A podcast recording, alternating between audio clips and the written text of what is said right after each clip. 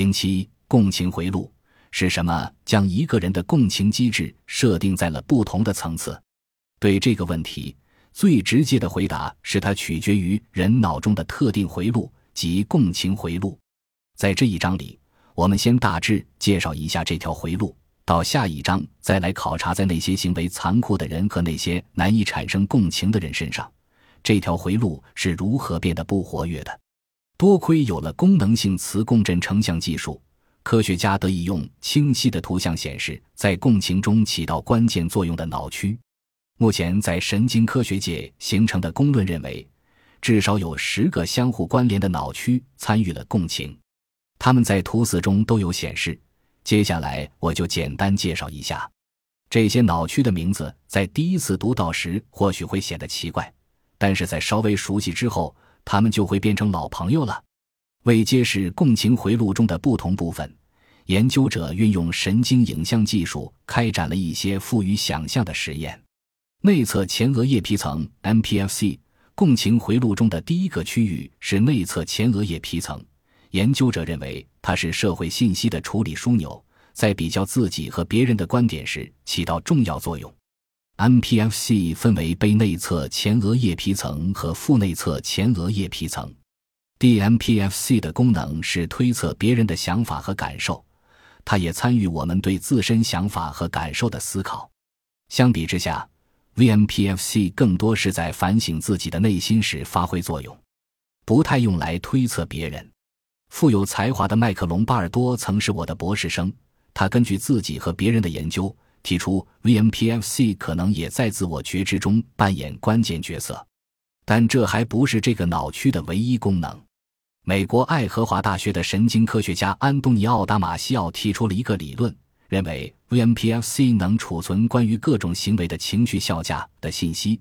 如果一个行为能带来回报，它在情绪上就是正面的；如果一个行为会招来惩罚，它在情绪上就是负面的。他把这称作躯体标记。并主张，我们对自己做出的每一个行为都有这样一个标记。只有当一个行为的躯体标记携带了正面效价，我们才会不断重复它。他用 VMPFC 受损的病人作为证据，指出他们在看到使人痛苦的画面时，自主反应不如常人活跃。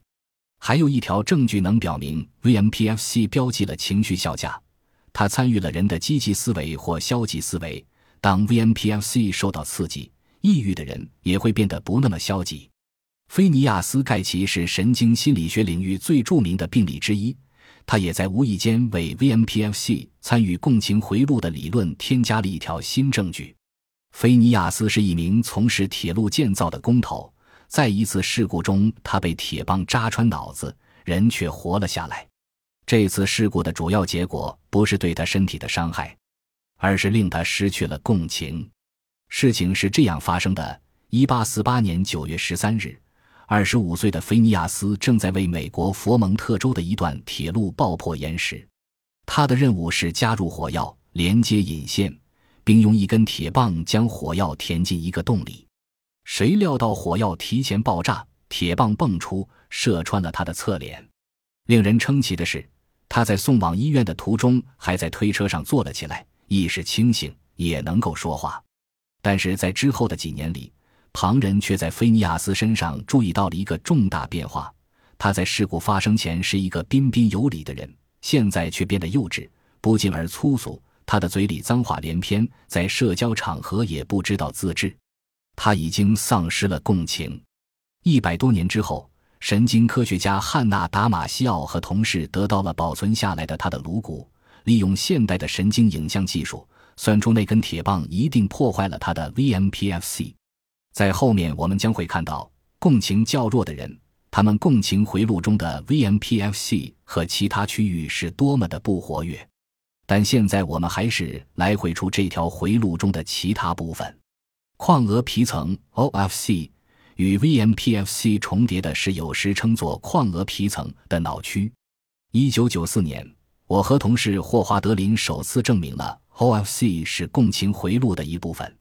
我们发现，当被试判断一张列表上的哪些单词是描述心灵的功能时，他们的 OFC 就变得特别活跃。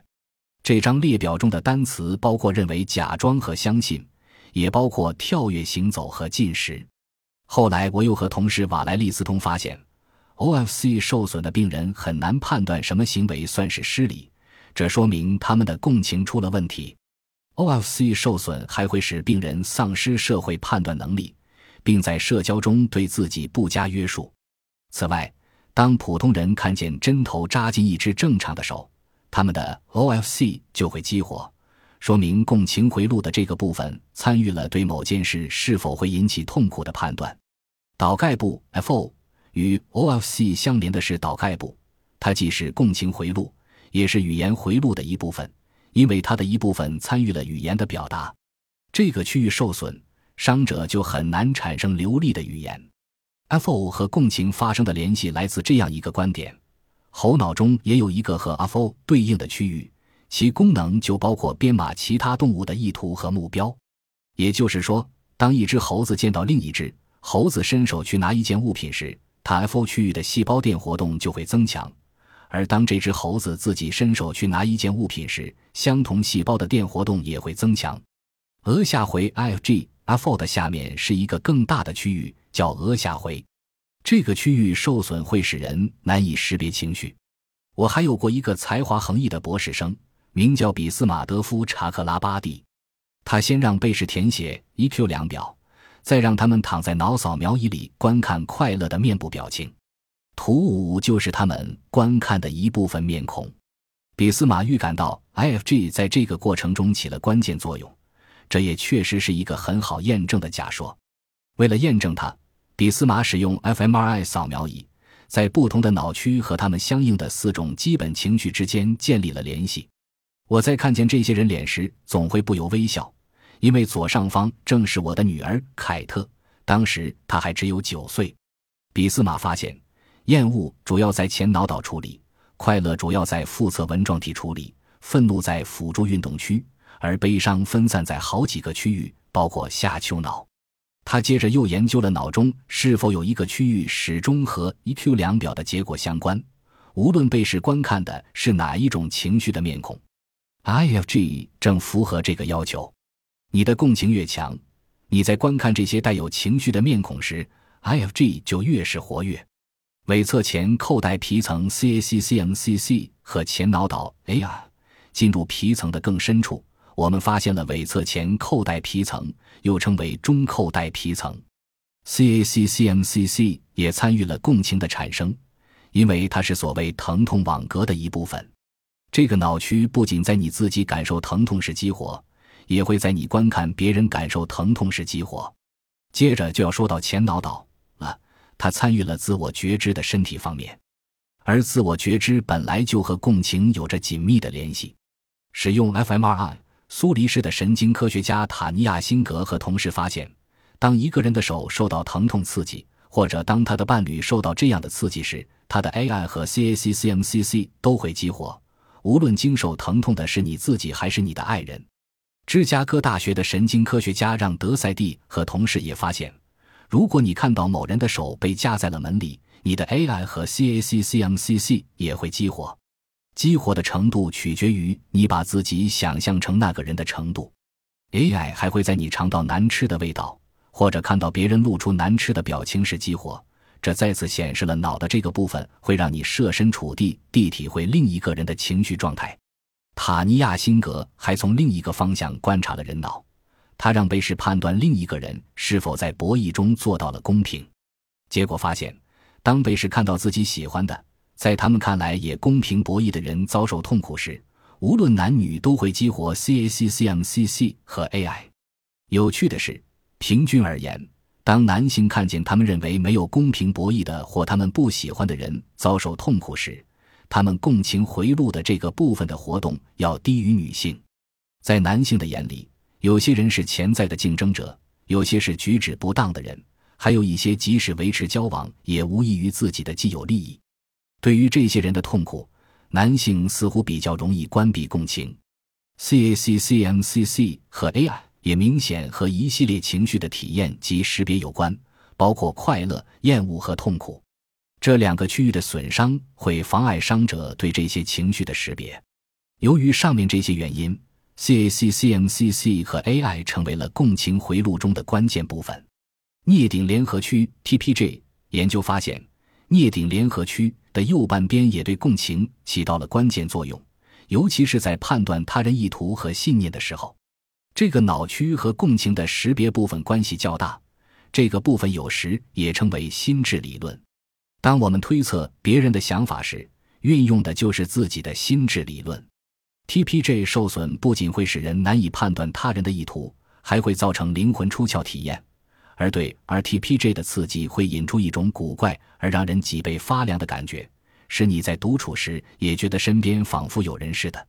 这些反常现象显示，RTPJ 参与了对自我和对他人的审视，虽然 RTPJ 可能也承担了与社交无关的功能。颞上沟 STS 与 RTPJ 相邻的是后颞上沟。许多年前就有人把它和共情回路联系在一起了，因为有动物研究显示，当动物在监视别的动物眼光的方向时，它们的 STS 细胞会做出反应；而在人的身上，STS 受损也会使人无法判断别人观看的方向。